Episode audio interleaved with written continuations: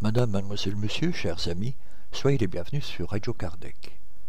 À vous toutes et tous qui nous faites le plaisir de nous écouter, nous vous adressons nos sentiments les plus fraternels.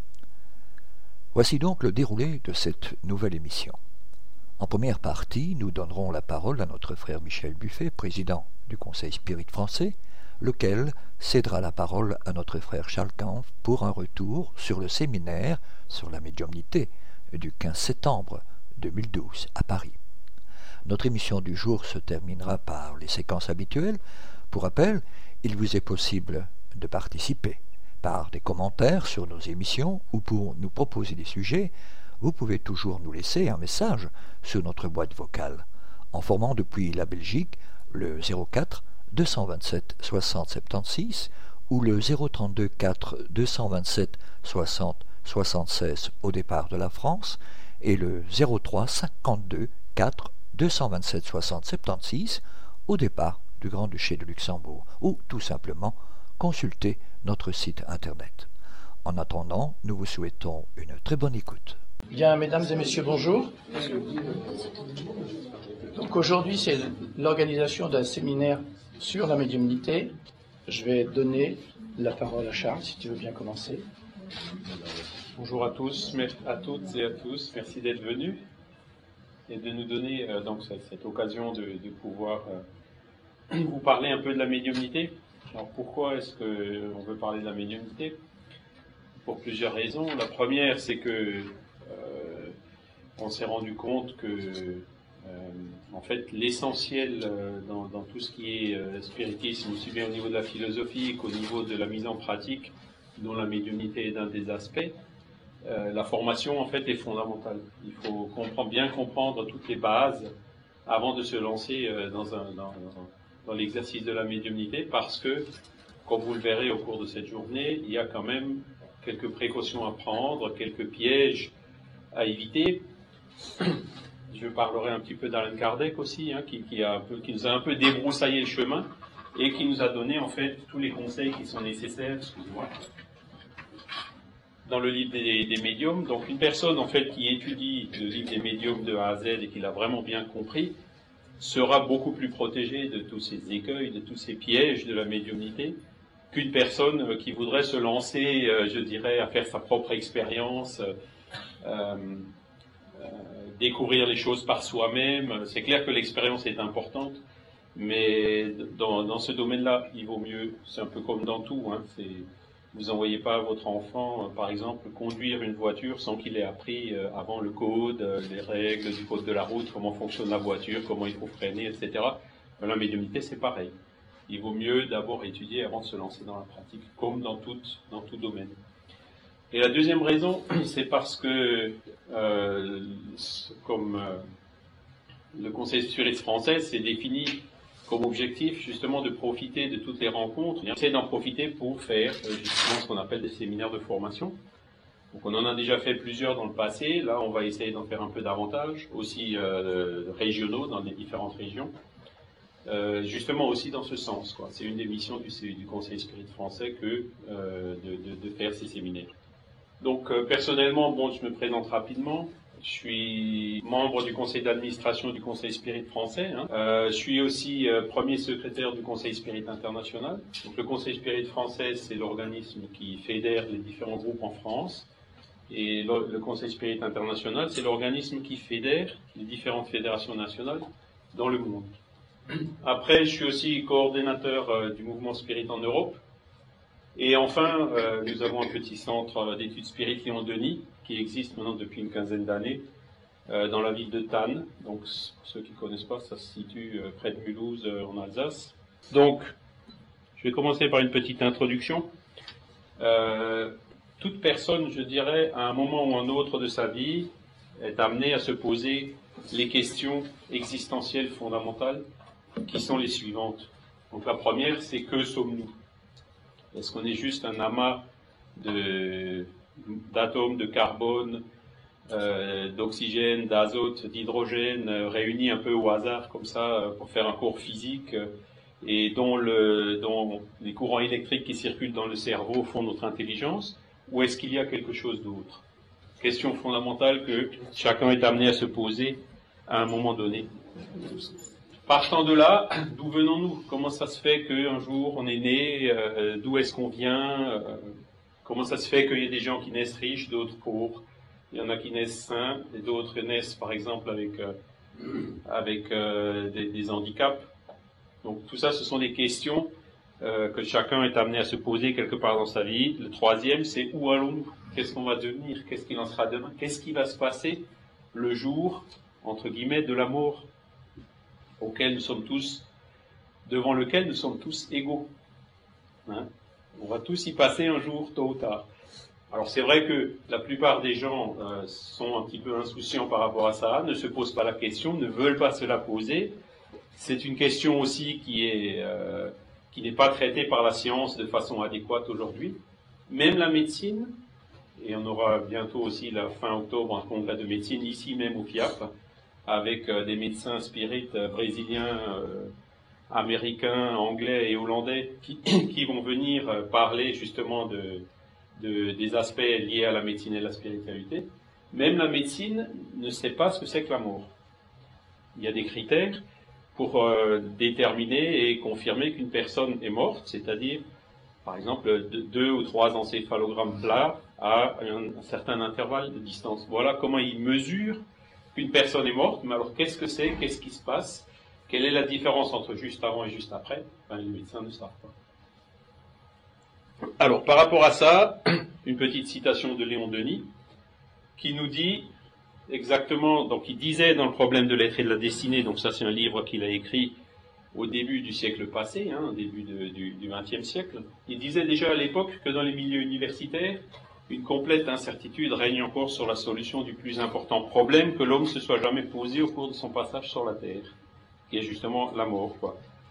La plupart des professeurs et instituteurs écartent systématiquement de leurs leçons tout ce qui touche aux problèmes de la vie, aux questions de but et de finalité. Et on voit qu'aujourd'hui, 100 ans plus tard, ça n'a pas beaucoup changé, du moins en France. Parce que aux États-Unis, par exemple, ou au Brésil, ça commence à changer, notamment dans le domaine de la médecine, et c'est pour ça qu'on fait des congrès ici en France sur ce sujet, pour éveiller l'attention euh, des, médecins et des, professionnels de la santé en France que euh, dans la médecine, il y a une dimension spirituelle qui est extrêmement importante euh, à prendre en compte et que l'association de la médecine traditionnelle avec les médicaments allopathiques et les considérations spirituelles donnent beaucoup, beaucoup plus de chances, de résultats, des guérisons plus rapides et plus fréquentes. Et donc les Américains commencent à s'en rendre compte et euh, on commence à enseigner maintenant ces aspects spirituels et spiritualistes dans les facultés de médecine. Et en France, pas encore. Donc, on, pense qu'on va y arriver un jour et que bientôt on, on, pourra dire le contraire de ce que disait Léon Denis, mais on n'y est pas encore. Alors il dit aussi que la pensée s'est confinée en des cercles étroits, religion, école ou système qui s'excluent et se combattent réciproquement, effectivement il y a eu en Europe, c'est une des raisons pour laquelle euh, c'est plus difficile à bouger ici en Europe, pas seulement en France, c'est parce que euh, il y a eu les abus des religions traditionnelles, il y a eu l'Inquisition, il y a eu ce genre de choses, qui par la suite ont généré euh, des réactions, notamment au, au, 19e siècle, de la part des scientifiques, et on est passé un peu d'un extrême à l'autre. Donc de la domination des religions qui, qui je dirais, parlaient des questions de l'esprit d'un point de vue euh, dogmatique, hein, suivant leurs croyances euh, respectives. Et ensuite, les scientifiques sont venus s'opposer à ça, ils se sont vraiment opposés à 180 degrés en disant, bon, ben, tout est matériel, la science va tout expliquer, etc. Et donc, aujourd'hui, c'est pareil, on essaye de, revenir un petit peu vers le milieu, c'est-à-dire faut faire de la science euh, avec de l'esprit, et puis il faut aussi, je dirais, étudier les questions spiritualistes, avec, en utilisant l'intelligence et les méthodes scientifiques. Donc de ces conceptions disparates, il faut dégager les fragments de vérité qu'elles contiennent et les rapprocher, les mettre d'accord, puisque effectivement la science, elle voit la réalité sous un angle, Et les religions voient la, même réalité sous un autre angle. C'est deux manières différentes d'expliquer une même réalité. Et donc, c'est si on veut vraiment connaître une chose complètement, il faut la regarder idéalement sous tous ses angles. Évidemment, on n'arrive pas à tout expliquer, euh, ces choses-là sont très progressives dans le temps. Puis, les unissant, comme il le dit, aux nouveaux et multiples aspects de la vérité que nous découvrons chaque jour, s'acheminer vers l'unité majestueuse et l'harmonie de la pensée. Donc, ça, c'est un des grands aspects que Kardec a apporté euh, dans, ses livres fondamentaux de la codification du spiritisme, c'est euh, justement d'associer hein, ces deux aspects, donc d'étudier euh, les questions de l'esprit, les questions entre guillemets qui étaient du domaine des religions, en utilisant l'intelligence, la méthode expérimentale, l'observation, etc. Alors, au XIXe siècle, quelque part plus précisément en 1848, il s'est passé quelque chose qui a un petit peu secoué le monde. Parce que quand on parle de, phénomènes spirites ou médiumniques, vous en avez plein euh, les Védas, vous en avez plein euh, les évangiles, vous en avez plein l'Ancien Testament, il y en a partout. De tout temps, il y a eu des phénomènes médiumniques. Par contre, en 1848, il y a eu une sorte d'invasion de ces phénomènes euh, qui ont commencé dans une petite ville, à Hightsville, qui est dans l'État de New York, dans lesquels il y a eu cette, des phénomènes de la fameuse euh, maison de la famille Fox, dont, vous avez une, image ici. Et donc, qu'est-ce qui s'est passé dans cette maison? Ben, c'était ce qu'on appelait une maison hantée, ou ce qu'on appelle aussi des rapes, c'est-à-dire il y avait des coups frappés, il y avait des perturbations qui se produisaient dans cette maison. Et donc, ça a attiré un petit peu l'attention euh, du voisinage d'abord, puis plus large, puis il y a les journalistes qui sont venus, puis il y a les religieux qui sont venus, puis il y a les scientifiques qui sont venus. Et comme aux États-Unis déjà à l'époque, euh, tout, toute chose comme ça faisait énormément d'effervescence assez rapidement, ben, ces phénomènes sont devenus euh, connus dans le monde entier. Et alors, il y a quand même eu une chose différente dans ce phénomène de Hightsville par rapport aux autres, c'est que, donc là vous voyez les sœurs hein, de Fox, la plus jeune, qui était donc à l'époque de ces phénomènes, qui était une gamine, elle a commencé à essayer de se communiquer avec le phénomène en disant euh, tiens bah, tape trois fois. Et puis d'un coup on entendait trois coups. Tiens bah, maintenant tape cinq fois. Et on entendait cinq coups. Et du coup ils, ont commencé à la gamine a commencé à instaurer une sorte de dialogue avec euh, ceux qui hantaient la maison. Voyez? Donc du coup, là, le phénomène, c'était plus un phénomène, euh, je dirais, avec des coups frappés n'importe comment, mais on sentait qu'il y avait une intelligence qui se cachait derrière ces phénomènes, d'où, euh, petit à petit, cette hypothèse, est-ce que c'est un esprit, est-ce que c'est pas un esprit, etc. Donc ils ont posé des questions, ils ont eu le nom, que c'était un colporteur, euh, qui s'était fait assassiner dans cette maison. Ils ont d'ailleurs retrouvé des ossements quelques années plus tard, hein, dans le sous-sol. Et donc c'est le premier cas où il y a eu, euh, comment dire, de façon euh, très médiatique, un dialogue avec les esprits. Donc ça, ça s'est réparti de par le monde, et ça a donné en France ce qu'on a appelé la, mode des tables tournantes, qui était donc euh, très intense à la fin des années 1840, pendant les années 1850 et même après, puisque ma grand-mère m'avait avoué qu'il faisait ça encore avant et après la guerre, quoi. Donc vous verrez, si vous interrogez un petit peu les personnes, il y en a beaucoup plus que vous ne le pensez qui faisaient encore récemment ce genre de choses. Alors, donc ça a attiré la presse, ça a attiré les curieux, les, filles ont failli se faire lyncher, elles ont commencé à se donner en spectacle, etc. Enfin, ça fait toute une histoire. Et c'est ça qui a quelque part, je dirais, euh, propagé ce phénomène de par le monde. Et il y a quand même, donc, euh, après quelques hommes de science qui se sont intéressés à la question, dont celui grâce à qui nous sommes ici aujourd'hui, hein, qui est euh, Hippolyte Léon Denisard Rivaille de son vrai nom, Alan Kardec euh, de, son, pseudonyme, et qui est né le 3 octobre 1804 à Lyon. Vous voyez ici un, un menhir qui a été installé, un monument par la, ville de Lyon et en collaboration avec le mouvement Spirit et puis le, et des spirites brésiliens qui ont aidé à financer le, monument. Donc, dans le prolongement de la rue Sala, à, côté du Rhône, que vous voyez juste derrière, c'est l'endroit où il est né. Alors, qui c'était? Bon, c'était un éducateur. Il a été éduqué chez Pestalozzi en Suisse, hein, qui était une des écoles la plus euh, renommées. Pestalozzi a suivi et développé euh, les méthodes d'enseignement qui avaient été euh, énoncées par Rousseau, notamment. En Suisse, c'était donc il a, a vécu très jeune avec d'autres gamins de différentes cultures, germaniques, slaves, russes, etc., puisqu'il y avait des gamins de toute l'Europe qui venaient dans cette école. Ensuite, il était éducateur, donc il est allé à Paris. Pardon, c'est 1823, c'est pas 1923. Et il a écrit plusieurs livres sur l'arithmétique, euh, les dictées, etc. Donc il était directeur d'école 1825, excusez-moi, je sais pas comment ça se fait qu'il y ait 1900 qui se sont insérés là-dedans, mais bon. Euh, il a proposé des plans d'amélioration pour l'éducation qui ont été soumis à l'époque au, Parlement. Et bon, il a traduit euh, différents livres. Donc c'était vraiment, euh, je dirais donc un homme positif, hein, comme on l'appelait à l'époque, qui était membre aussi de plusieurs sociétés savantes. Et donc, lui, il a commencé à étudier aussi ces phénomènes. C'est-à-dire la première fois, c'était vers 1854, 55, 54, où il a été mis, je dirais, où il a eu l'occasion d'assister à ce qu'on appelle une séance de table tournante. Et donc là, il a vraiment vu, avec son œil d'observateur, euh, c'était aussi la méthode d'observation euh, encouragée par Rousseau, il a vu effectivement que la table bougeait, qu'il n'y avait pas de ficelle, rien, qu'il n'y avait personne qui la soulevait, qu'il y avait quelque chose qui faisait bouger la table. Et il avait vu aussi, dans des conditions qui ne laissaient pas place au doute, avec son, sens de l'observation, ben que la table, elle donnait, elle répondait à des questions précises qu'on posait avec une certaine logique. Donc il disait qu'une table bouge comme ça, bon, ça peut être de l'électricité, ça peut être du magnétisme, ça peut être plein de phénomènes qui peuvent expliquer ça. Mais une table qui répond à des questions, ça c'est une autre paire de manches. donc une des premières choses qu'il a établies, c'est que il n'y a pas d'effet intelligent sans cause intelligente.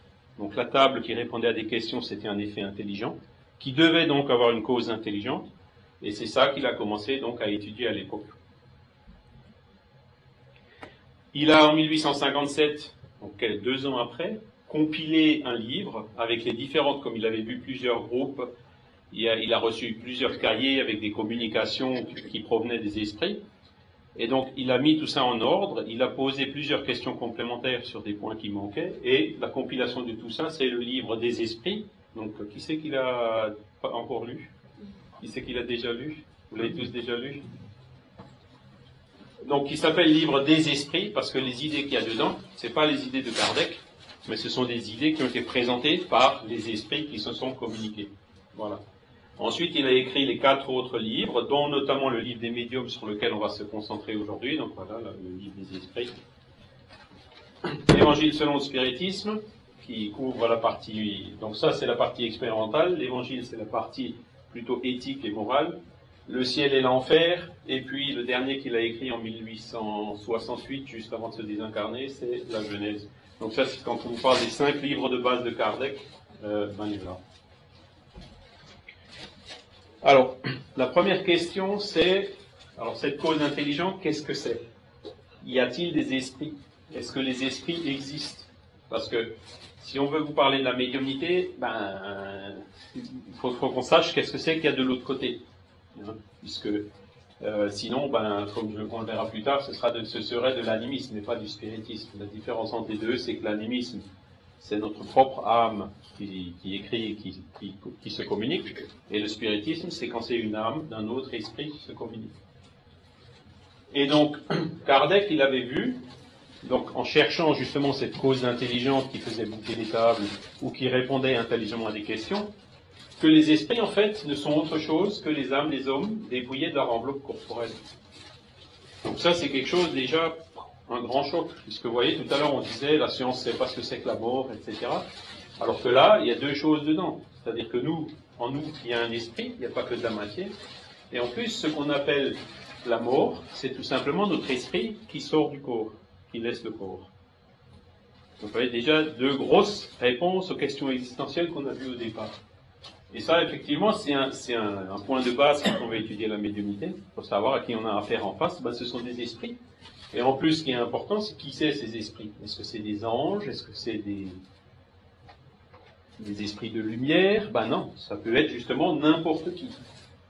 Ça peut être des, esprits qui sont bons, tout comme ça peut être des esprits qui sont mauvais. Au même titre que ici sur la terre, vous avez des personnes qui sont bonnes, qui sont charitables, et vous avez des personnes qui sont violentes, qui sont dures, qui sont égoïstes. Et ben, du côté des esprits, c'est pareil, donc il faut avoir ça bien en tête. Hein. Dans la rue, quand vous parlez avec quelqu'un, la personne, vous la voyez.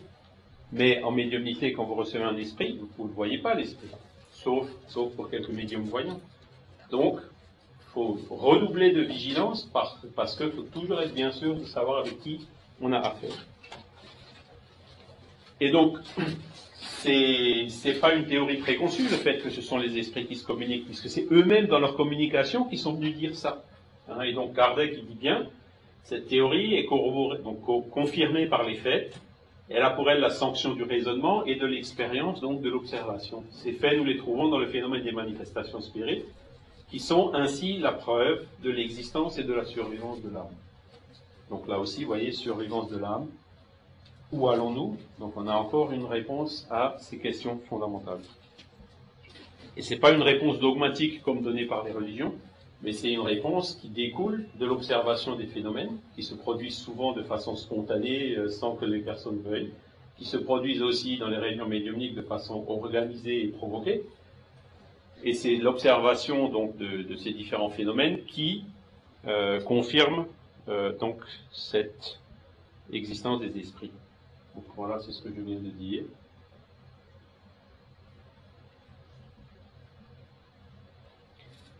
Et alors, on parle souvent de merveilleux, de surnaturel. À l'époque de Kardec, et encore aujourd'hui, on disait, oui, ça, c'est des hallucinés, c'est des illuminés. Et encore aujourd'hui, beaucoup de scientifiques réagissent comme ça. Restons les pieds sur terre.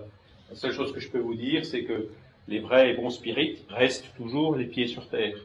Mais c'est pas parce qu'on veut rester les pieds sur terre qu'il faut écarter tout un pan euh, des lois de la nature, qui sont les lois justement spirituelles, de nos observations et de nos travaux. Et donc, là, vous voyez que beaucoup de faits ne sont réputés surnaturels parce qu'on ne les connaît pas. Hein, parce que, regardez juste le, mot surnaturel. Surnaturel, c'est quelque chose qui est au-delà des lois de la nature. Est-ce que vous pensez que ça existe? Ça ne peut pas. Le mot déjà en soi-même, c'est un non-sens. Les lois de la nature sont universelles, donc tout ce qu'on appelle surnaturel, c'est en fait du naturel qu'on ne connaît pas encore. Hein. Et donc c'est l'homme, avec, avec son, son, orgueil, qui a tendance à dire, bah, ça c'est surnaturel, c'est au-delà des lois de la nature. Ou alors les religieux qui classent ça comme ce qu'ils appellent les miracles. Donc les miracles, qu'est-ce que c'est qu'un miracle? C'est quelque part Dieu qui de temps en temps décide de déroger aux lois naturelles en faveur de X, Y ou Z, des apparitions, des guérisons spectaculaires, etc. Et le spiritisme donc revient mettre de l'ordre là-dedans. Il dit non, non, c'est les miracles n'existent pas en tant que tels. Ce sont des choses, des guérisons qui se produisent en vertu de lois tout à fait naturelles, mais qu'on ne connaît pas encore. Et c'est parce qu'on ne les connaît pas encore que ben, certains scientifiques appellent ça de surnaturel et d'autres appellent ça de miracle. Les religieux appellent ça de miracle. Alors, est-ce que la médiumnité est un privilège ou un don de Dieu?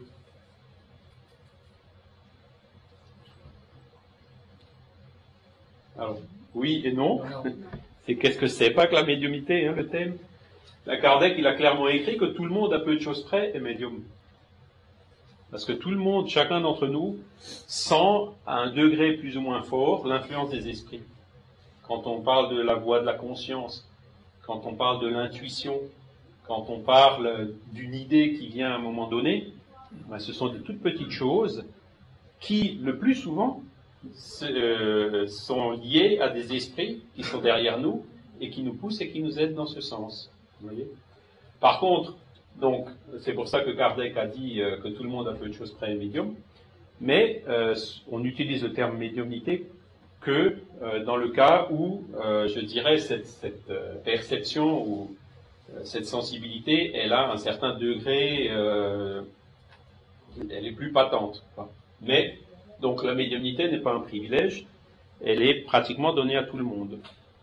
Elle tient à une disposition organique dont tout homme peut être doué, comme de celle de voir, d'entendre et de parler.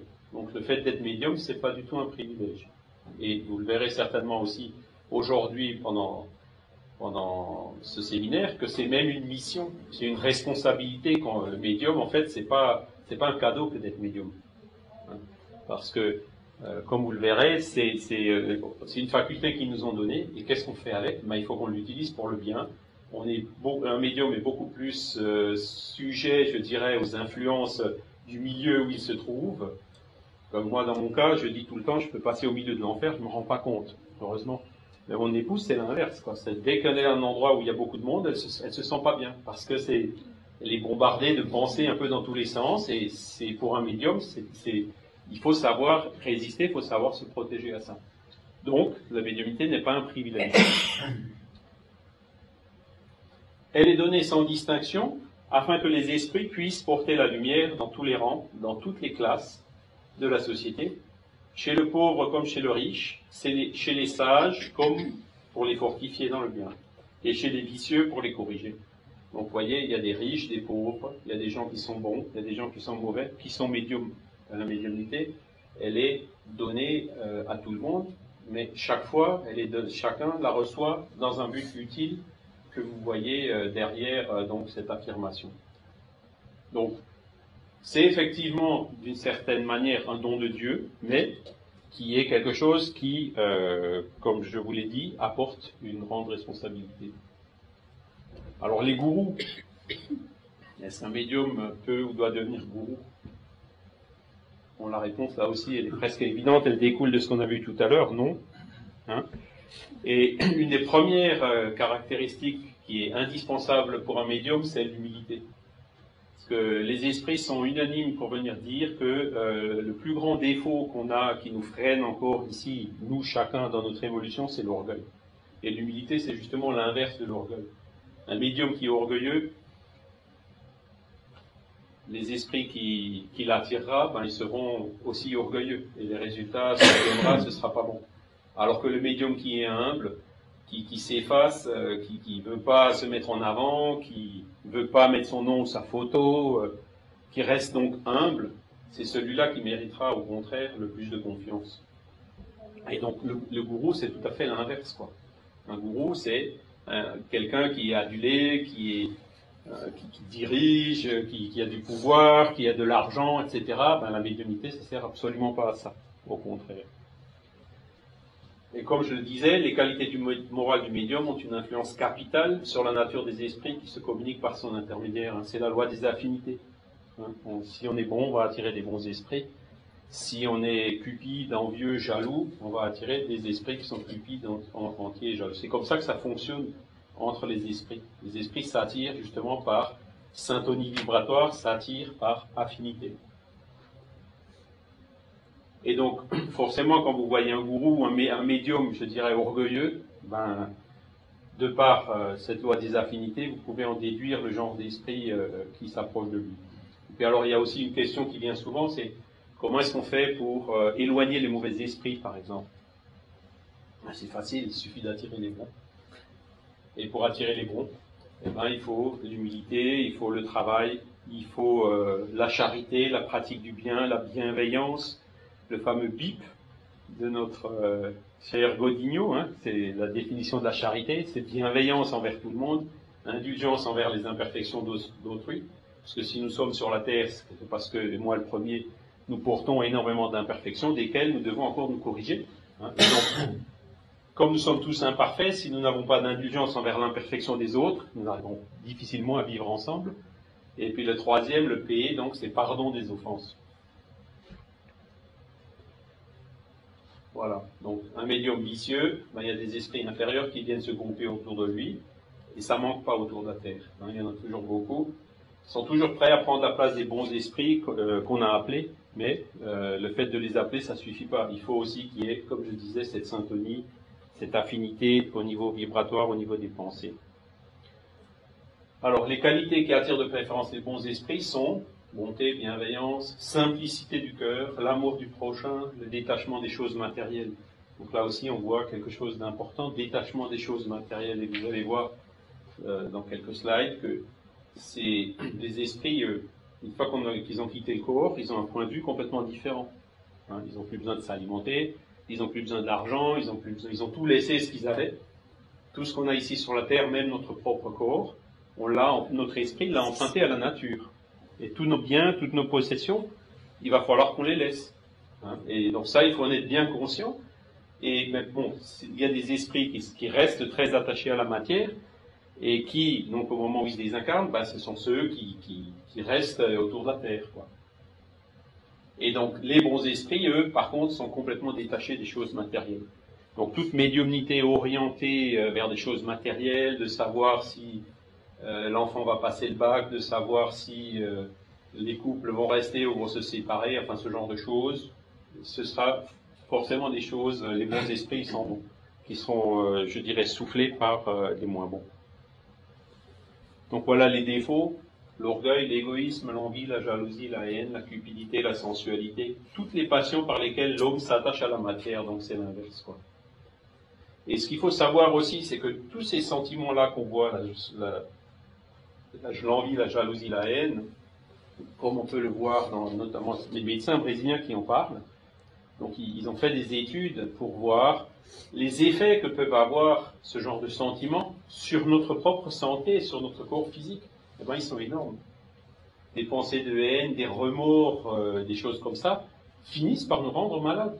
Et ça, maintenant, il y a des études qui ont été faites avec toutes les méthodologies nécessaires en double aveugle et tout, qui le prouvent. Alors qu'à l'inverse, les sentiments qu'on avait vus, l'amour du prochain, la bonté, la bienveillance, la, religiosité euh, en quelque sorte, ça a un effet inverse. C'est-à-dire que ça, ça, ça, agit au niveau hormonal et ça fait que notre corps sera beaucoup plus sain. On aura beaucoup plus de, ressources en nous-mêmes pour faire face aux différents problèmes qu'on peut avoir. Alors que cela souvent donne des, maladies chroniques qu'on appelle euh, du genre comme la dépression.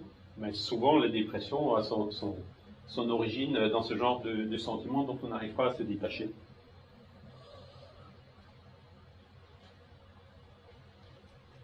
Alors, est-ce que la médiumnité est un marchepied? Qu'est-ce que c'est qu'un marchepied? Un marchepied, bon, c'est quelque chose qui, pour se mettre en évidence. Alors, à votre avis? Et eh, vous êtes médium? C'est quelque chose qui est terrible, ça, et, donc c'est pour ça que j'insiste, parce qu'on le voit, on le voit tous les jours. Quand, quand, on parle comme ça à des gens, euh, monsieur, mais vous êtes médium.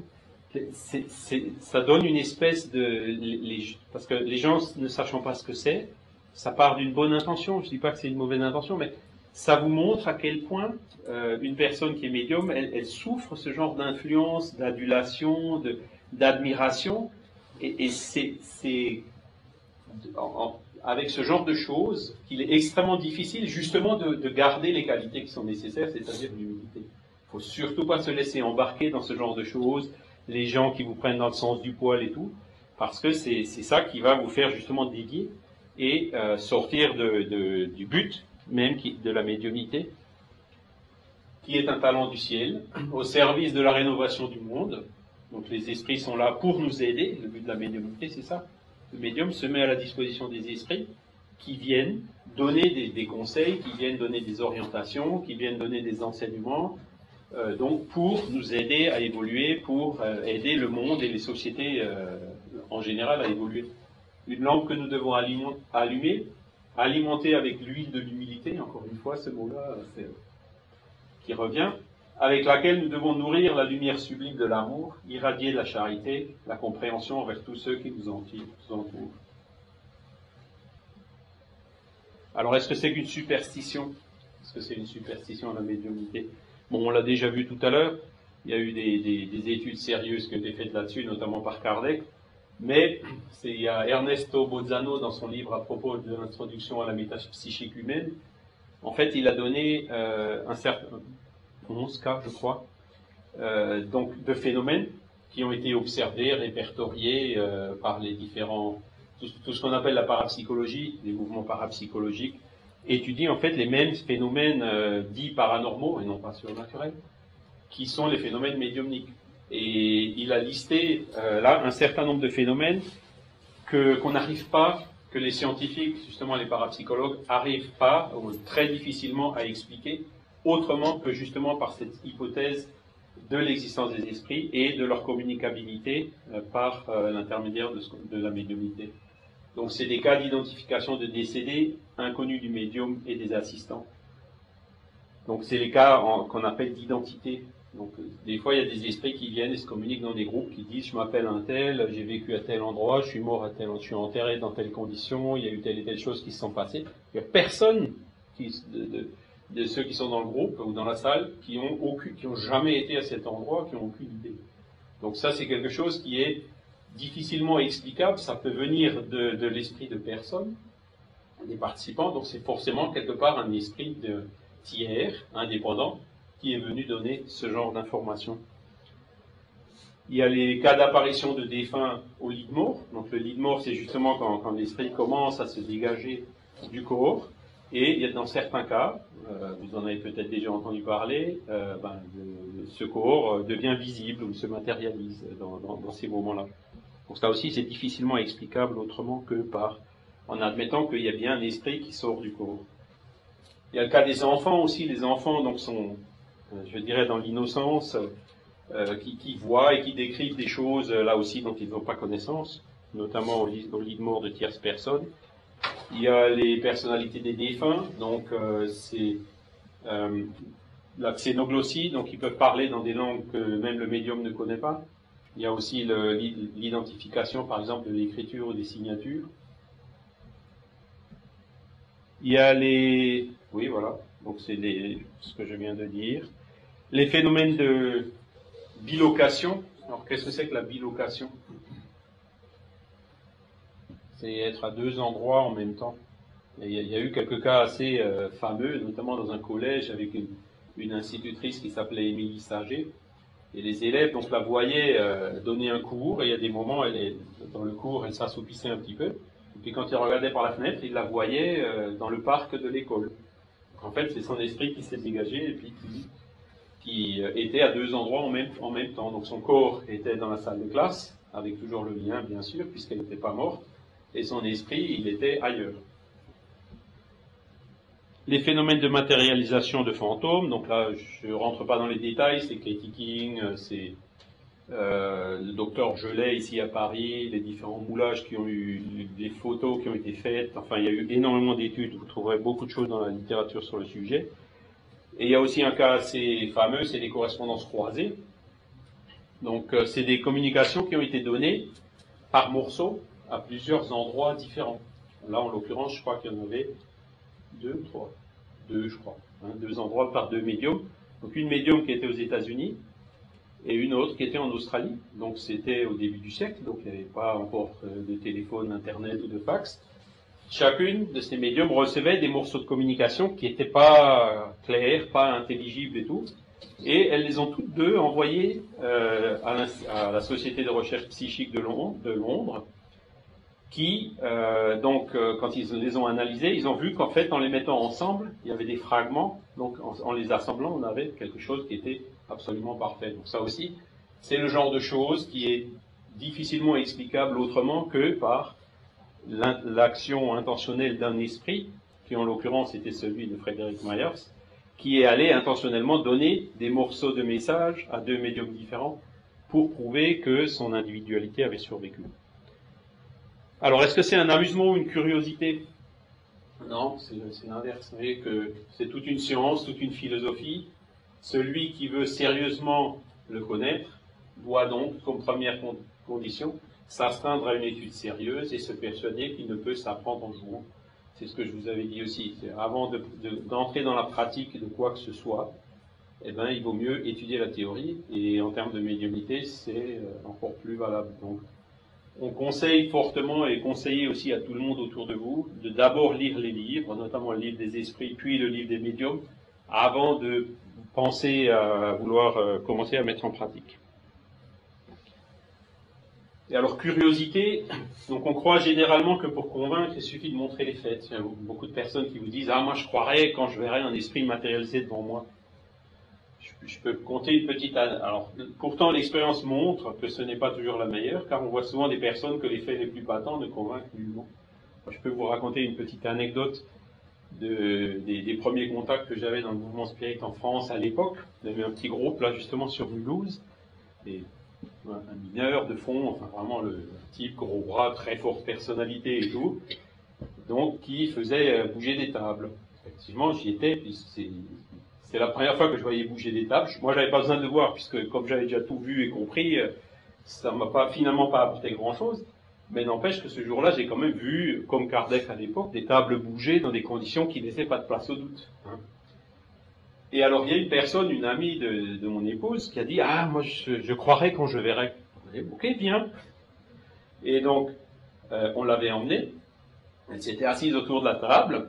Et puis, donc, euh, c'était, vous savez, l'esprit, tu là. on frappe un coup si tu es là, et la table, boum, hein, frappe.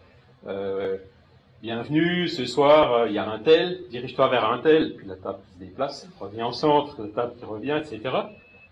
Et à un moment donné, c'est arrivé autour de cette personne. Aujourd'hui, nous avons une nouvelle personne qui s'appelle X. Dirige-toi vers X. Et puis la table a commencé à bouger vers X.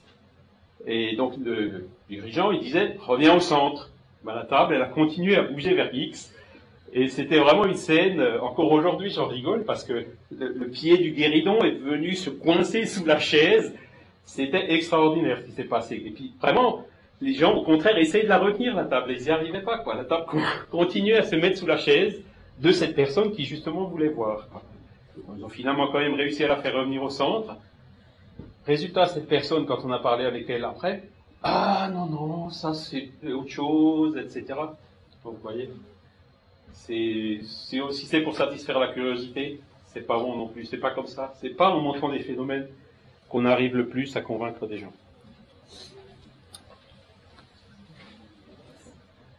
Voilà.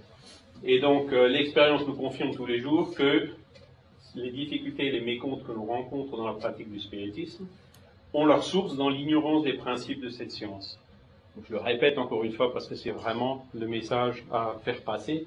Ne vous lancez pas là-dedans de façon naïve. Ne vous lancez pas là-dedans sans avoir une bonne connaissance de cause, de savoir ce que c'est. Parce qu'on voit on a encore eu des expériences cette année hein, euh, en France de groupes euh, qui, se sont euh, de groupes entiers. Donc c'est même pas uniquement des personnes. Parfois il y a plusieurs personnes, un groupe entier, qui se laissent mener par le bout du nez par des esprits mystificateurs qui ont cherché à les tromper et qui leur ont fait croire en des choses qui sont complètement absurdes.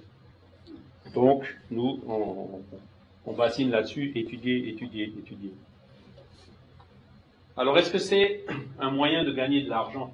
Ça, c'est un sujet un peu sensible en France, puisqu'il y a beaucoup de gens qui vivent de ça. Hein. vous en avez des annonces plein les journaux. Ben, non. Puisque Kardec, il dit clairement, la médiumnité est une faculté donnée pour le bien, et les bons esprits s'éloignent de quiconque prétendrait s'en faire un marchepied pour arriver à quoi que ce soit qui ne répondrait pas au but de la providence. Les bons esprits sont là pour nous aider, pour nous faire avancer. Si nous, on, si le médium, il le fait pour se donner un statut, pour, se donner, pour satisfaire son ego ou pour gagner de l'argent, mettez-vous à la place des bons esprits qui sont immatériels et tout. Ils s'en vont immédiatement. Voyez L'égoïsme, c'est la plaie de la société. Les bons esprits le combattent. Et donc, on, peut, ça répugne la pensée de supposer que les esprits viennent servir euh, l'égoïsme. Hein Voyance, pareil. Est-ce que la médiumnité, c'est la voyance? Non. Alors, la voyance, c'est parfois de la médiumnité, mais pas l'inverse. Hein, là aussi, il y a quelque chose dont, je n'ai pas de slide là-dessus, mais il ne faut pas confondre médiumnisme avec spiritisme. Parce que vous avez beaucoup de médiums qui pratiquent la médiumnité, qui, arrivent à produire des phénomènes, mais qui ne sont pas spirites. Hein. Alors qu'à l'inverse, les spirites, euh, eux, euh, pratiquent la médiumnité avec, leur but. Notamment, vous avez, euh, ça se voit beaucoup au Brésil, hein, vous avez des, groupes qui proviennent donc des religions des immigrants africains au Brésil, donc le candomblé, la macumba, ce genre de choses, qui, qui est du médiumnisme, mais c'est pas du spiritisme. Donc il ne faut pas confondre les deux. Alors au niveau de la voyance, Beaucoup ne voient dans le spiritisme qu'un nouveau moyen de divination et s'imaginent que les esprits sont faits pour dire la bonne aventure. Donc, euh, non. Hein. Les esprits légers et moqueurs ne se font pas faute de s'amuser à leur dépens. C'est ainsi qu'ils annoncent aux mariés, aux jeunes filles, des maris aux jeunes filles, à l'ambitieux des honneurs, des héritages, des trésors cachés, etc. Et c'est souvent ça que les gens qui vont voir des voyants demandent. Hein. C'est des questions d'ordre matériel, c'est des questions sur l'avenir. Est-ce que je dois rester avec mon conjoint ou pas? Est-ce que je dois décider telle chose au niveau de mon travail ou pas? Eh ben, tout ça, ce sont des, questions, je dirais, qu'il n'est pas prudent de poser euh, aux esprits, parce que forcément, donc, vous, vous exposez à recevoir des réponses données par des esprits légers ou moqueurs. De là, souvent, des déceptions désagréables, mais dans l'homme sérieux et prudent, c'est toujours se préserver. Donc, ça ne veut pas dire ça que les esprits ou les bons esprits ne nous donnent jamais de conseils et ne, ne, ne, répondent pas souvent, enfin, ils, ne répondent pas à des préoccupations qu'on peut avoir. Mais c'est pas comme ça, c'est pas dans des conditions comme ça qu'ils vont le donner et, pas chez un voyant. Ça peut se produire. Encore une fois, euh, les bons esprits, ils utilisent tous les moyens qui sont à leur disposition. S'il y a une, personne ou un médium voyant qui est visité par une personne humble qui vraiment le mérite, les bons esprits n'hésiteront pas à utiliser ce voyant pour faire passer le message. Mais c'est 1% des cas. 99% des cas, euh, ce ne sera, ce sera pas comme ça. Et ils trouveront donc d'autres moyens, comme j'avais dit, la voix de la conscience, l'intuition, les idées qu'on a au moment du réveil, les rêves, ils utiliseront mille et une autres, mille et une autres façons de nous faire parvenir le conseil dont on a besoin et qu'on mérite. Alors quel est le genre de prédiction dont on doit le plus se défier? On en parle de l'avenir. Hein. Toutes celles qui n'ont pas un but d'utilité générale. Les prédictions personnelles peuvent presque toujours être considérées comme apocryphes. Apocryphe, ça veut dire fausse, quoi. Hein, non, non authentique. Et ça, c'est 99% de ce que vous voyez chez ce qu'on appelle les voyants. Ben, c'est les gens qui vont les voir euh, posent ce genre de questions et sont justement avides de ce genre de prédictions. Et donc, euh, dans le livre des médiums, qui a quand même été écrit en 1861, Kardec disait déjà attention à ce genre de choses parce que euh, ce sont des pièges. Alors, les esprits peuvent-ils nous faire connaître l'avenir?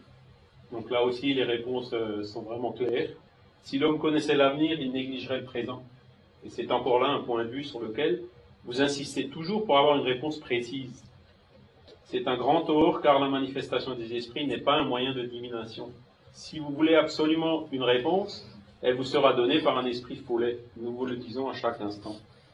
Qu'à force, la personne va voir un médium, elle ne reçoit pas. Elle va voir un autre, elle ne reçoit pas. Elle va reposer la question un troisième, un quatrième. Il y aura forcément quelque part, euh, quand les bons esprits ne veulent pas lui donner cette réponse, si ça n'a pas un but utile pour la personne, il y aura toujours un autre esprit qui viendra pour l'induire en erreur, pour lui dire des, choses qui sont fantaisistes, voire même carrément mauvaises, qui lui donnent des mauvais conseils par rapport au, chemin que cette personne devrait suivre. Donc, aller voir des voyants, c'est même quelque chose qui est dangereux pour les personnes. Alors, les vies passées, est-ce que la médiumnité peut nous révéler des choses sur les vies passées? Dieu le permet quelquefois. Alors, quand on dit Dieu permet, c'était un petit peu la manière que Kardec utilisait pour le dire. Quand il dit Dieu permet, c'est évidemment euh, tous les esprits qui sont là, nos guides spirituels avec lesquels on a défini notre plan de vie, le genre d'épreuves qu'on voulait suivre et tout ça, qui analysent effectivement les circonstances et qui, dans certains cas, quand, quand ça nous est utile, peuvent nous donner des indications sur nos vies passées. Si c'est pour notre édification et notre instruction, elles seront vraies. Et dans ce cas, la révélation est presque toujours faite spontanément et d'une manière tout à fait imprévue. Donc pareil, c'est comme je le disais tout à l'heure, c'est-à-dire si vous allez chez un médium pour dire maintenant je vais avoir des choses sur ma vie passée, c'est n'est pas la bonne manière de procéder. Si vraiment vous avez besoin de savoir si ça vous est utile, votre guide spirituel, puisqu'on a chacun un esprit euh, plus évolué que nous, qui veille sur nous, qui est justement chargé de nous suivre tout au long de notre vie, si on a vraiment besoin de savoir quelque chose, ben, il nous le fera savoir comme c'est écrit là, spontané de façon imprévue. Et, quand on voit dans les réunions médiumniques, c'est souvent ce genre de choses qui viennent comme ça quand on les attend pas, auxquelles personne ne pense, qui ont les plus forts indices et le plus fort caractère d'authenticité. Personne n'y pensait, donc on peut soupçonner personne d'avoir euh, inventé ça. C'est quelque chose qui est venu de façon imprévue, donc, ben, et, qui est tout à fait opportun, auquel personne ne pensait. Donc ça, ce sont vraiment les indices qu'il faut suivre, qui vous donneront, euh, je dirais, le, le, caractère d'authenticité de ce qui a été révélé. Quoi. Voilà. Donc c'est un peu, euh, je, enfin, parle de Paco Rabanne hein, quand il, qui, parle de la réincarnation, donc c'est très bien dans ses livres, mais bon, il va trop loin, quoi. C'est-à-dire quand il va en Égypte en disant voilà c'est ma tombe, peut-être, mais personne ne peut le savoir. Parce que vous savez, des réincarnations de, Jeanne d'Arc, il y en a plusieurs centaines euh, dans le monde en ce moment, quoi. Hein des réincarnations de Kardec, euh, il y en a eu aussi. Donc tout ça, ce sont des choses qui, sont dangereuses, dans lesquelles euh, nous, on ne peut pas rentrer, parce que c'est quelque chose qu'on, aujourd'hui en tout cas, on n'arrive pas à le prouver. On ne peut pas prouver, on ne peut pas vérifier, on ne peut jamais être sûr que euh, une personne est la réincarnation d'un autre esprit du passé. Donc, ce sont un peu moins des spéculations, chacun peut y croire ou ne pas y croire, mais quand il s'agit justement donc de, cas comme cas des réincarnations de Kardec, ça pose beaucoup plus de problèmes au niveau du mouvement spirit que, euh, que ça n'apporte davantage. C'est pour ça que nous, ce genre de choses, euh, on communique pas dessus, on divulgue pas. Il y a certains courants dans le spiritisme qui aiment bien ce genre de questions, mais nous, non, parce que franchement, ça apporte rien. Et si on se place vraiment d'un point de vue scientifique, on ne peut pas le prouver. Donc ça sert à rien. Ça sert à rien de spéculer sur des choses pareilles. Alors pareil, maintenant, c'est pour les vies futures. Alors est-ce qu'on peut nous révéler quelque chose sur nos existences futures? Donc là aussi, les esprits sont péremptoires, non. Et puis ils expliquent pourquoi. Hein. Cela se comprend. Votre existence future ne peut être arrêtée d'avance puisqu'elle sera ce que vous l'aurez fait vous-même par votre conduite sur la terre et par les résolutions que vous aurez prises quand vous serez esprit. Parce qu'effectivement, ce qu'on est, c'est ce qu'on a nous-mêmes construit. L'intelligence qu'on a et la bonté qu'on a, c'est celle qu'on a qu'on acquiert par notre propre travail, par nos études, par nos efforts justement pour euh, dominer nos, mauvaises tendances. C'est pas quelque chose qui nous tombe comme ça du ciel. On évolue, on est vraiment ce qu'on fait grâce à nos propres efforts. Celui qui fait rien, il n'avancera pas vite. Celui qui travaille beaucoup, qui fait beaucoup d'efforts pour s'améliorer, pour sa réforme intime et tout ça, il évoluera beaucoup plus vite. Donc forcément, comme ça dépend que de nous, comment voulez-vous que quelqu'un révèle euh, la vie future? C'est pas possible. Donc, si vous avez ce genre de révélation, hein, poubelle. Alors après, il y a la question de l'animisme et du spiritisme. Qu'est-ce que c'est que l'animisme? J'en ai déjà parlé un petit peu. L'animisme, c'est notre propre âme, notre propre esprit, notre propre subconscient qui parfois euh, se révèle ressort euh, dans les communications. Et le spiritisme, c'est ce qui nous est inspiré par un autre esprit, ce qui vient d'un esprit qui est indépendant du nôtre. Et alors, est-ce que la médiumnité, c'est de l'animisme, c'est du spiritisme? En fait, c'est toujours un peu un mélange des deux. Et Kardec, il écrit dans le livre des médiums, un, médium qui est bleu, il recevra des communications bleues. Et le médium qui est rouge, il recevra des communications qui est rouge. Qu'est-ce que ça veut dire? Ça veut dire que le médium, il, perçoit les pensées de l'esprit qui se communique, mais il y a quand même ce processus d'interprétation et de retranscription qui se fait, au cours duquel, forcément, il introduit un peu son style, il introduit un peu son caractère, il introduit un petit peu, euh, donc, euh, quelques-unes de ses caractéristiques personnelles. Et ça, c'est vrai, quel que soit le type de médiumnité. Hein, vous avez, on ne pas dans les détails, mais vous avez des médiums euh, de psychographie, par exemple, qui écrivent, il y en a qui sont euh, euh, mécaniques. C'est-à-dire qu'en fait, ils écrivent de façon tout à fait mécanique, et Kardec cite même le cas de personnes qui, pendant qu'elles écrivaient, elles pouvaient parler d'autre chose avec quelqu'un d'autre. Donc même dans ce cas, il y a euh, cette influence qui se fait du médium. Et dans les cas de médiumnité qui est plus intuitif, c'est-à-dire où le, le, psychographe, en fait, il écrit ce qui lui vient dans la tête ou ce qu'il entend, euh, ben ça c'est pareil, puisqu'il retranscrit après avec ses propres mots à lui. D'accord? Donc là, il faut aussi être toujours conscient que c'est toujours un mélange des deux. Un bon médium, il fera peut-être 20% euh, d'animisme et 80% de spiritisme. Un médium qui est moins bon, il fera peut-être 70% euh, d'animisme et 30% de médiumnisme. Donc C'est aussi quelque chose duquel qu'il faut toujours garder à l'esprit. Alors la responsabilité, donc j'en ai déjà parlé un peu. Donc ces voyants qui donnent des conseils, puis ça j'en ai déjà vu, j'ai vu des gens qui sont allés chez des voyants, qui sont sortis en pleurant, qui sont sortis complètement traumatisés. Parce que les personnes qui vont voir des médiums, souvent sont des personnes qui sont fragiles, qui, sont anxieuses, qui sont en dépression, qui, ont des problèmes. Et le médium qui, qui leur dit des choses inspirées par des mauvais esprits qui ne conviennent pas à cette personne, peuvent lourdement influencer sur euh, leur libre arbitre. Et dans ce cas-là, ce sont les médiums qui ont dit ça aux personnes qui prennent une responsabilité énorme, parce qu'elles ont porté préjudice à cette personne à qui elles ont parlé. Alors, je donne l'exemple de Chico Xavier. Pourquoi? Parce que Chico Xavier, lui, il, était très connu parce que dans la, fin de la dernière période de sa vie, il a donné énormément de communication qu'on appelle personnelle. Donc, euh, des, enfants défunts qui se sont communiqués euh, donc par son intermédiaire pour donner des messages de consolation aux parents, ce genre de choses. Eh ben, euh, donc Emmanuel, qui est le guide de Chico Xavier, n'a commencé à le faire travailler sur, dans ce genre de communication que, c'était combien Jérémy? 30 ans ou 40 ans? 40 ans. 40 ans après le début de sa médiumnité. C'était que à la fin.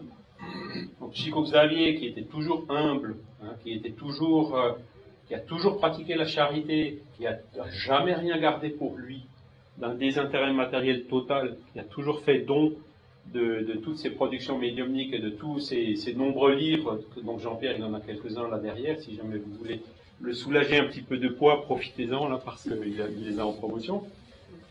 Euh, donc, tous ces livres, les, droits d'auteur ont été donnés aux différentes institutions spirites, euh, qui, ou des hôpitaux ou autres œuvres de charité. Il n'a jamais rien gardé pour lui.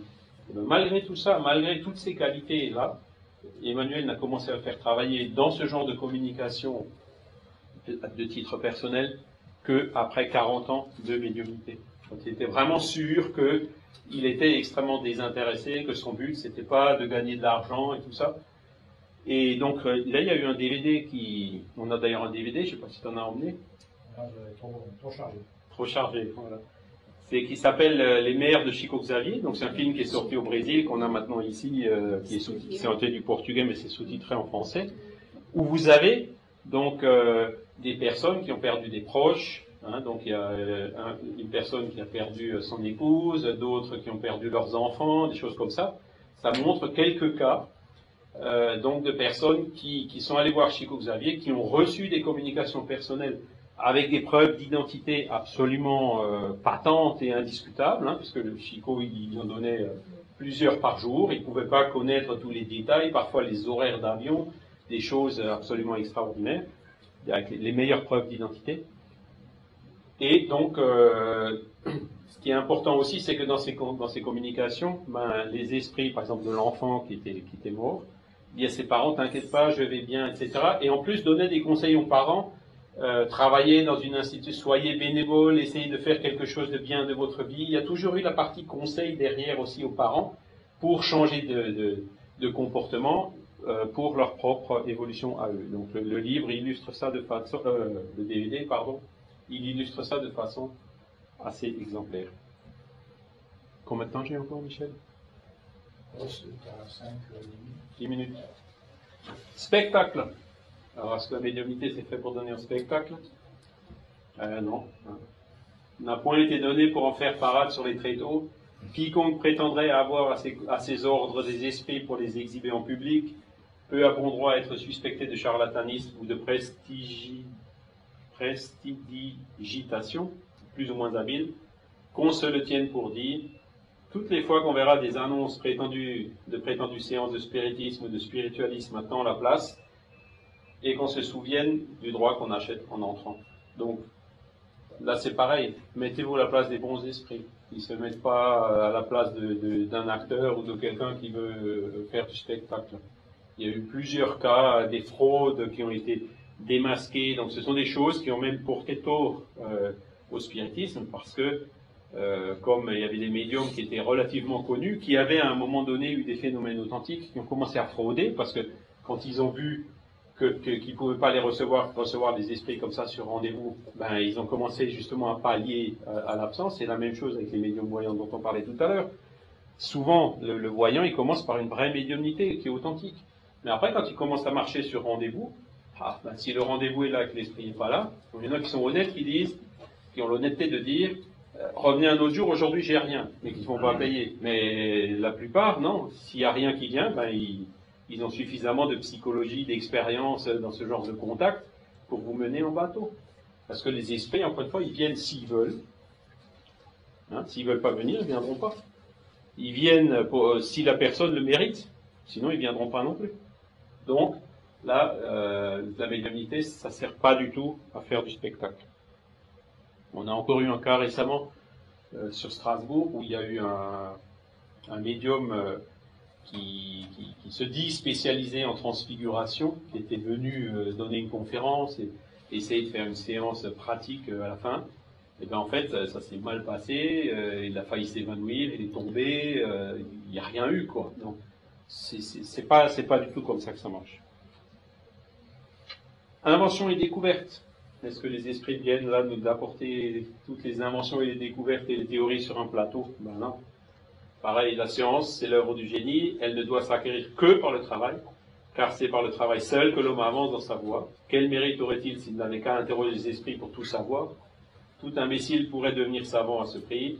Il en est de même des inventions, des inventions et des découvertes de, l'industrie. Puisque là aussi, l'homme, il doit progresser par son effort et, du travail. Si on lui donnait les choses toutes faites, à quoi lui servirait son intelligence? Il serait comme l'écolier dont un autre ferait le devoir. Par contre, ça, ça ne veut pas dire que les esprits n'inspirent jamais justement les savants qui travaillent et qui font des recherches et tout. Quand, vous parlez de l'idée qui, apparaît euh, d'Einstein ou autre, euh, les, choses qui viennent comme ça du jour au lendemain, il y a souvent des esprits derrière.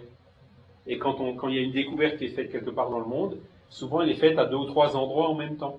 Donc tout ça, ça prouve que non seulement ces chercheurs et ces scientifiques ben, ils se voient pendant leur sommeil et réfléchissent ensemble, mais qu'en plus, il y a aussi des esprits avec eux qui réfléchissent avec eux et qui les aident. Mais à la base, il y a l'effort du travail de recherche, du scientifique, etc. Et c'est cet effort qui fait que euh, son effort est démultiplié par euh, l'action des esprits qui sont derrière et qui l'aident. Mais les esprits ne viennent pas comme ça donner le vide message, la vide théorie, toute faite sur un plateau. Là aussi, ce serait une erreur que de croire ça. Alors, est-ce que les esprits ont la science infuse? Pareil. Comme ils sont autre chose que les âmes des hommes dépouillés de leur enveloppe, ben, il y a beaucoup d'esprits, si on pose des questions un peu pointues, ben, ils ne comprennent pas. Et s'ils ne comprennent pas, s'ils sont honnêtes, ils ne répondront pas, mais il y en a beaucoup qui vont répondre n'importe quoi. Hein. Et il y a des gens qui prennent tout ce que disent les esprits à la lettre. Donc là aussi, c'est une grosse erreur. Preuve de l'identité, donc c'est ce qu'on vous avait, j'en ai parlé un petit peu aussi. Les efforts, on les voit pas. Hein. Comment, vous, si vous avez une, communication signée Kardec, alors je prends l'exemple parce que c'est un cas qu'on a eu récemment en France, d'un livre qui a été publié avec des communications soit signées Kardec, ben, comment est-ce qu'on fait pour être sûr que c'est Kardec ou pas hein? Donc, plus, les bons esprits euh, forment un tout collectif. Quand on dit Kardec, Kardec, il y a plein d'autres esprits. Je citer Delane, euh, Denis ou autres qui, font partie de la même équipe d'esprit, donc qui ont, une uniformité de pensée, ils peuvent très bien se remplacer l'un l'autre. Donc le fait que ce soit signé Kardec ou Denis ou Delane, peu importe. Ce qui compte en fait, c'est pas la personne, mais c'est l'enseignement. C'est-à-dire il faut juger ce qu'on reçoit par le contenu. Est-ce que ce qu'on reçoit, c'est digne de, l'esprit qu'il a signé Donc c'est toute une analyse qui est absolument indispensable sur tout message, surtout quand il y a une signature derrière. Et en l'occurrence, ce fameux livre, eh ben, quand on lit, on ne voit pas le style, on ne voit pas la densité d'idées, on ne voit pas la force. Je ne dis pas que le livre est mauvais, mais le fait de le signer Kardec, il suffit de comparer, de prendre un livre qu'il a écrit son vivant et de prendre ce livre-là, on voit tout de suite qu'il y a une différence énorme. Donc ça ne peut pas être signé Kardec.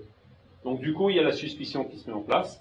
L'esprit qui a fait ça et qui a signé Kardec, il n'a pas des intentions qui, il pas des intentions qui sont claires. C'est pas un esprit qui mérite confiance, vous voyez.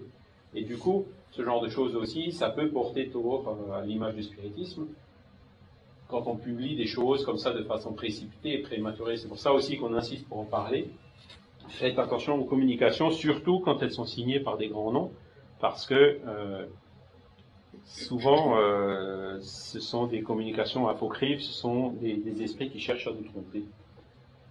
Alors, une des dernières questions maintenant, c'est les évocations. Qu'est-ce que c'est qu'une évocation? C'est-à-dire que quand le médium ou un groupe appelle un esprit particulier. Alors, est-ce qu'on peut appeler les esprits comme ça, à votre avis? Alors, on peut. Kardec euh, le faisait, d'accord? Mais nous, c'est pareil. Et enfin, pas que nous, hein, c'est une opinion qui est partagée au sein du mouvement spirit aujourd'hui on part du principe qu'il faut, qu'il, faut faire attention. Les, les, esprits qu'on peut et qu'on doit évoquer, ce sont les guides spirituels. Pourquoi? Comme je vous l'ai déjà dit, on a chacun un guide qui est là pour ça. Donc quand on a un problème, quand on a un doute, il faut l'appeler, il faut se concentrer, il faut faire une prière pour lui, pour lui demander des conseils, etc. Et donc les conseils, si on les mérite, viendront par l'inspiration, viendront par un médium, viendront par différentes possibilités qu'il aura à sa disposition. Donc les guides spirituels, sont là pour être évoqués. Par contre, si on veut évoquer aujourd'hui, je ne sais pas moi, l'esprit de Victor Hugo ou l'esprit de n'importe quel autre esprit, c'est pas prudent de le faire. Ce qui conviendrait de faire avant, c'est d'abord de demander au guide spirituel est-ce qu'on peut l'évoquer? Parce que Victor Hugo, il est peut-être réincarné, on ne sait pas aujourd'hui. Je prends même, je, cite toujours le même exemple, il peut peut-être être incarné en train de conduire une voiture. Si vous l'évoquez, qu'est-ce qui se passe? Euh, Ça peut être dangereux, quoi. Donc, euh, il ne faut pas évoquer, on déconseille de faire de l'évocation des esprits sans avoir avant reçu le feu vert des guides spirituels qui eux savent ce qu'il en est, qui savent si on peut, qui savent euh, si c'est utile, qui savent si ça apporte quelque chose et donc qui en fonction de ça diront oui ou non. Parce que pour qu'un esprit puisse se communiquer, il faut d'abord qu'il veuille. Il a son libre arbitre. Hein. Si Victor Hugo ne veut pas venir à un endroit, par exemple si c'est un groupe motivé par la curiosité, ben, il, qu'est-ce que je vais aller faire perdre mon temps là-dedans? Il ne voudra pas venir. Et donc si vous insistez à l'appeler, qu'est-ce qui va se passer? Évidemment, il y a un autre esprit qui va venir prendre la place et va dire je suis Victor Hugo. Vous voyez, c'est pour ça qu'on dit il ne faut pas être naïf dans ce genre de truc. Il faut qu'il le puisse. Donc, comme j'ai dit, il peut être incarné, il peut être en train de faire autre chose, il peut peut-être ne pas venir à ce moment-là. Il faut aussi qu'il soit, entre guillemets, autorisé. C'est-à-dire, il faut que ce soit utile, il faut que ce soit quelque chose euh, qui soit bénéfique, qui, ait un but euh, donc pour faire avancer le groupe euh, de personnes. Et il faut aussi, je l'ai pas noté là, donc qui, qui est dans le groupe un médium qui est, la possibilité de, de, transmettre ces communications. Parce que voilà, s'il n'y a pas une infinité, s'il n'y a pas un médium, je dirais, qui convient à l'esprit de Victor Hugo, même en voulant, même en pouvant, même en y étant autorisé, il n'y arrivera pas. Parce qu'il n'y a pas le médium qui va bien qui permettra donc à l'esprit de Victor Hugo de se communiquer. Alors, je conclue. Donc, euh, je reviens un petit peu sur ce que j'ai dit au départ, hein, par cette citation d'Einstein. La science, science sans la religion est aveugle, et la religion sans la science est boiteuse. Donc on a vu, Einstein a écrit ça quand il a vu ce que le monde était en train de faire euh, de, la théorie de la relativité euh, juste avant la Deuxième Guerre mondiale avec le développement de la bombe atomique. Donc il a commencé à avoir peur. Donc c'est là où il a vu que la science, sans avoir un minimum d'éthique, sans avoir un minimum, de, je dirais, de contrôle au niveau de l'évolution morale, ça peut devenir dangereux, ça peut même devenir un facteur d'instabilité pour la Terre l'homme s'est rendu compte qu'il pouvait détruire euh, sa planète et son milieu naturel et le rendre inhabitable en abusant de la science. Pardon? Non, non, je dis oui. Et de l'autre côté, la, religion sans la science est boiteuse. Pourquoi? Parce que aujourd'hui, les religions sont encore utiles aujourd'hui. Il hein. faut jeter la pierre à personne. Il y a beaucoup de ma mère, l'exemple de ma mère, elle me dit toujours, je suis né catholique, je vais mourir catholique. Par contre, elle adore les livres de Chico Xavier, elle adore, elle est profondément convaincue de la réincarnation et de toutes ces choses-là. Mais euh, elle, elle n'a pas de démarche vraiment intellectuelle. Elle place ça au niveau de la foi. Par contre, il y a beaucoup et de plus en plus de personnes de par le monde, avec l'évolution intellectuelle et morale de chacun de nous, à qui le fait de recevoir les choses de façon dogmatique comme l'approche traditionnelle des églises, ne convient plus. Et c'est pour ça que Kardec a dit que, la foi inébranlable, c'est que celle qui peut regarder la raison face à face à toutes les époques de l'humanité. Aujourd'hui, si on me demande, par exemple, est-ce que tu crois en la réincarnation ben, Ma réponse, c'est ben, tout autant que je crois euh, à l'attraction universelle. On sait aujourd'hui que la Terre et la Lune s'attirent, suivant certaines lois, mais la science euh, n'a jamais réussi à trouver euh, l'élastique ou le, fil qui, les tire l'une vers l'autre. Et pourtant, on y croit quand même. La réincarnation, c'est pareil. Il y a tellement de phénomènes, il y a tellement de faits, une convergence de preuves aussi forte que euh, le degré de conviction de cette loi naturelle, il est aussi fort, du moins chez moi, que euh, l'attraction universelle. Donc vous voyez, c'est euh, étudier les questions spiritualistes, mais avec de la science. Et donc, la force de ce qu'a amené Kardec, c'est d'intégrer logiquement et rationnel ces trois aspects de la connaissance qui sont la science, la philosophie et l'éthique religion. Donc, faire de la science, mais avec de l'éthique, étudier les questions spirituelles, mais avec de la science. Tout ça encadré, je dirais, par euh, les questions philosophiques. Donc fini le mur de Berlin dans le cerveau, une partie qui est la, foi, l'autre partie qui est la science. Ce qu'il faut, c'est mélanger les deux, et c'est comme ça que, comme je vous ai cité le cas des médecins, en associant leur intelligence, l'étude du corps humain, les traitements allopathiques, avec donc les questions spirituelles, avec euh, euh, voire même dans certains hôpitaux au Brésil, des réunions médiumniques pour aider les malades, ben, c'est ça qui donne le plus de résultats.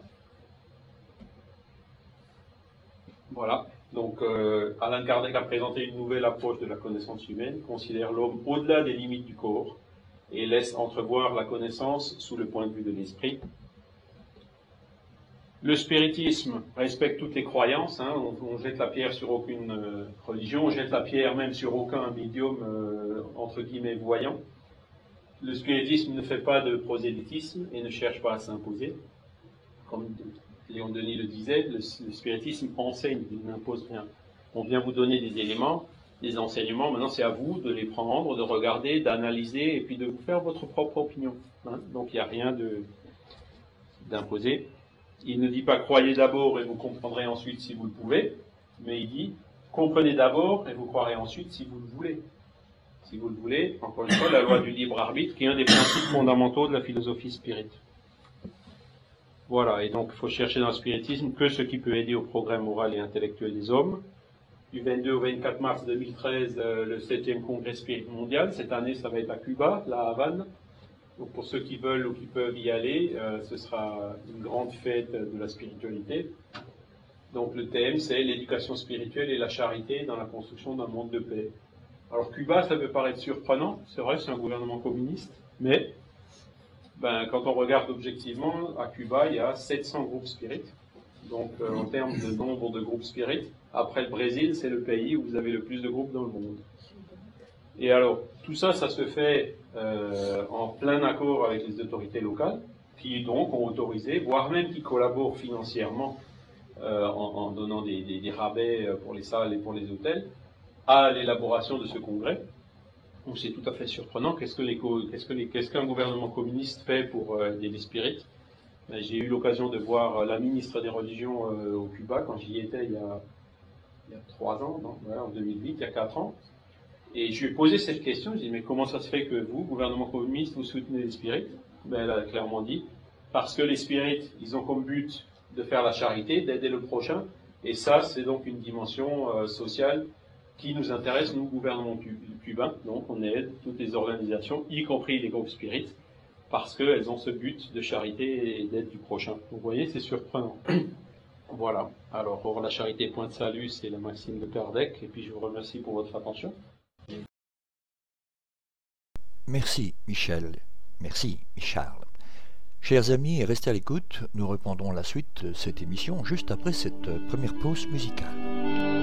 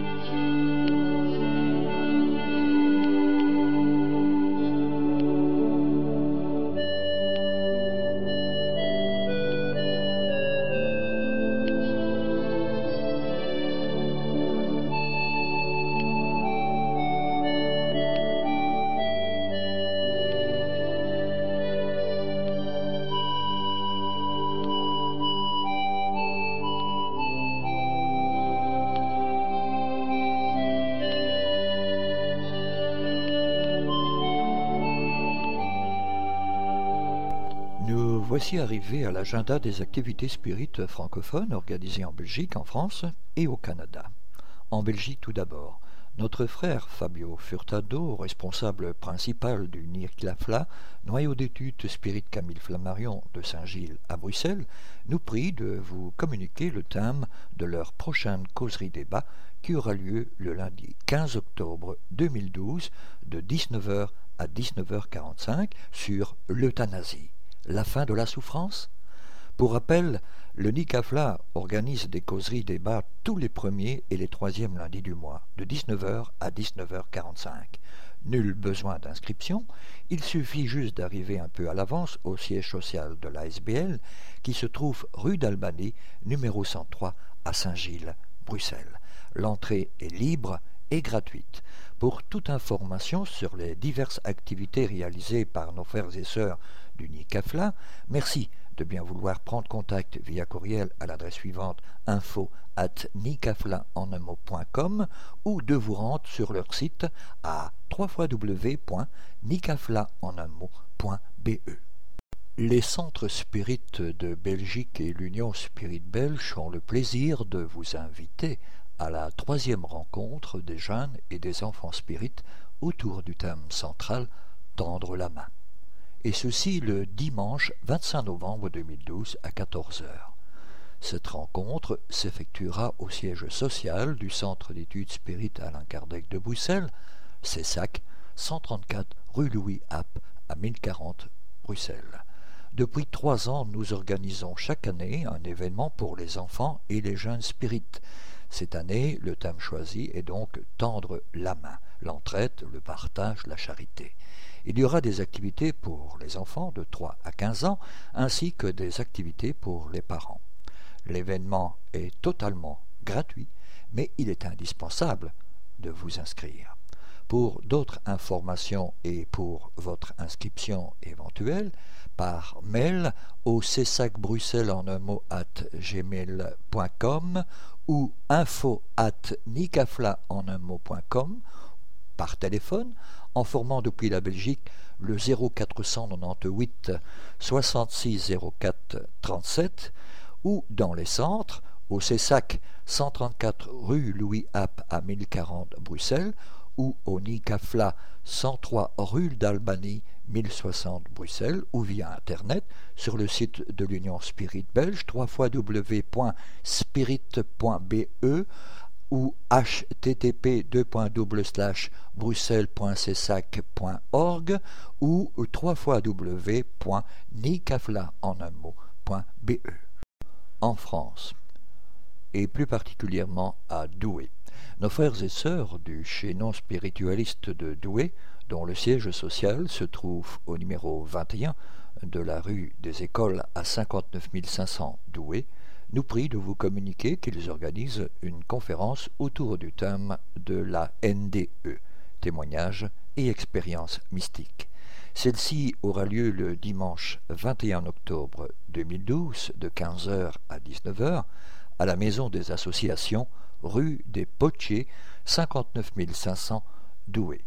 Pour infos complémentaires et inscriptions éventuelles, merci de bien vouloir vous rendre sur le site du chaînon à l'adresse suivante www.le d'union chaînon d'union spiritualiste d'union de d'union doué.asso web.com à Cambrai le centre spiritualiste Louis Serre de Cambrai organise une conférence autour du thème La géométrie sacrée, et ceci le dimanche 4 novembre 2012. Hélas, l'heure n'étant pas précisée dans le communiqué que nous avons reçu, merci de bien vouloir prendre contact pour informations complémentaires et inscriptions éventuelles par la voie téléphonique en formant depuis la France le 03 27 88 51 60 ou le 03 27 81 25 17 via courriel association spiritualiste 59 400 en un mot at gmail.com ou mieux encore via le site de l'association www.association spiritualiste de Cambrai en un mot .asso web.com. À Vincennes. Nos frères et sœurs de l'association parisienne d'études spirites, dont le siège social se trouve au numéro 22 de la rue des Laitières, à 94 300 Vincennes, nous prient de vous communiquer le programme des rencontres organisées pour octobre 2012. Le vendredi 12 octobre 2012, de 20h à 22h, réflexion sur l'amour et la liberté. Le samedi 13 octobre 2012, de 11h à 13h, spiritisme et médiumnité au pluriel, questions et réponses. Et de 15h à 17h, l'eau, accumulateur des fluides. Le vendredi 19 octobre 2012, de 20h à 22h, le thème sera La vision spirite de Gabriel Delanne sur l'homme de bien. Le vendredi 26 octobre, de 20h à 22h, il y aura réflexion sur la vision spirite de la mort. Le samedi 27 octobre 2012, de 15h à 17h, honorez vos chers disparus, car ils sont invisibles mais pas absents. Pour toute information complémentaire et inscription par la voie téléphonique en formant depuis la France le 0141 931 708 ou via courriel mail at apes.asso.fr et sur le site internet www.apes.asso.fr. Au Québec, Canada. Notre sœur Marie-Claude Savard, administratrice principale de la librairie Spirit francophone, nous prie de vous communiquer les dates des études que la librairie organise dans son espace situé au 30 rue Saint-Nicolas à Québec. Le jeudi 1er novembre, Influence des esprits. Le jeudi 29 novembre 2012, La médiumnité et les médiums. Les réunions commencent à 19h pour une durée d'environ deux heures. Vous êtes toutes et tous les mêmes nus. Contactez-nous donc par courriel pour commencer ou présentez-vous vous 15 minutes avant la réunion pour recevoir l'information nécessaire. Vous pouvez également vous rendre sur le site de la librairie à l'adresse suivante http 3 www.li bsf.com. Nous voici arrivés à la séquence réservée au communiqué de nos divers partenaires, un communiqué du mouvement spirit francophone. Mesdames et messieurs, le cinquième congrès de médecine et spiritualité organisé par le mouvement spirit francophone est à notre porte. Cette année, nous aurons la présence de célèbres chercheurs d'Europe et des États-Unis qui défendent notre idéal commun un nouveau paradigme pour la santé.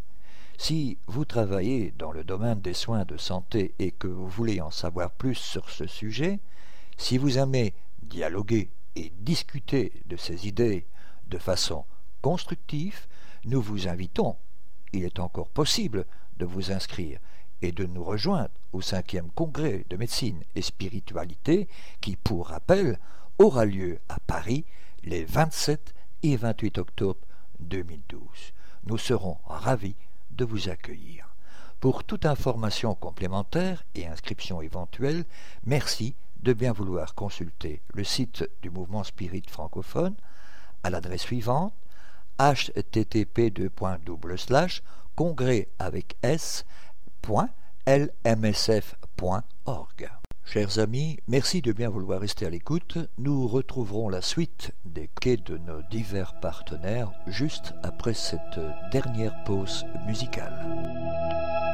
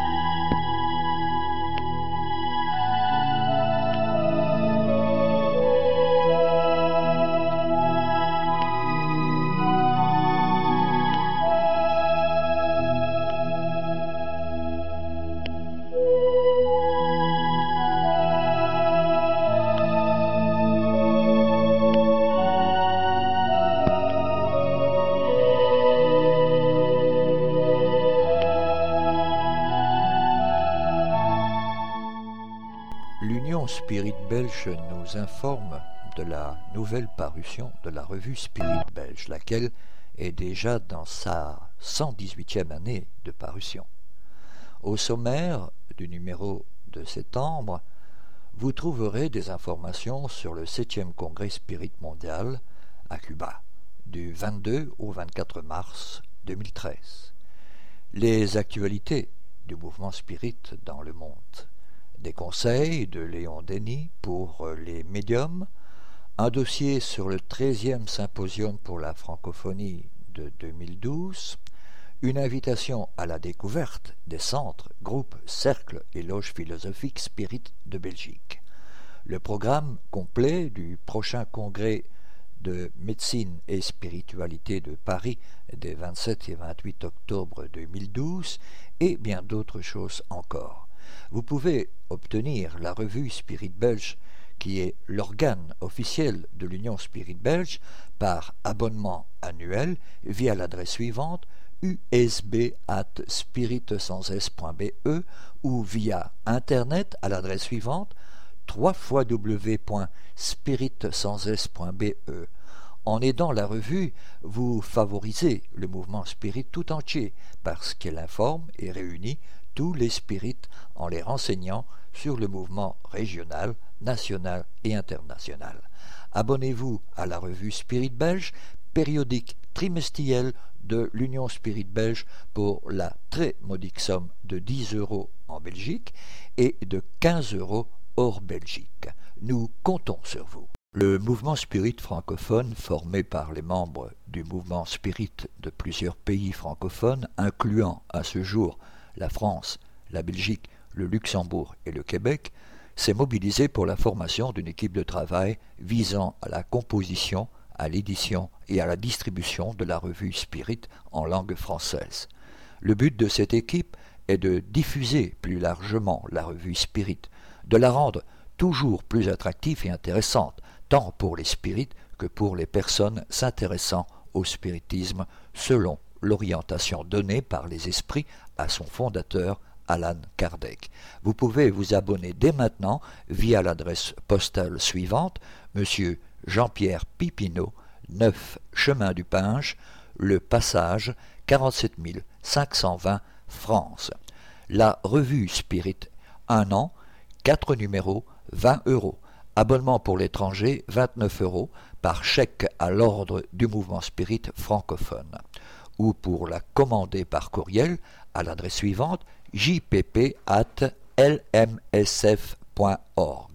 Au sujet de livres, et en particulièrement en France, toute commande de livres spirit peut également être effectuée auprès de notre frère Jean-Pierre Pipineau via l'adresse courriel jppno sfr.fr.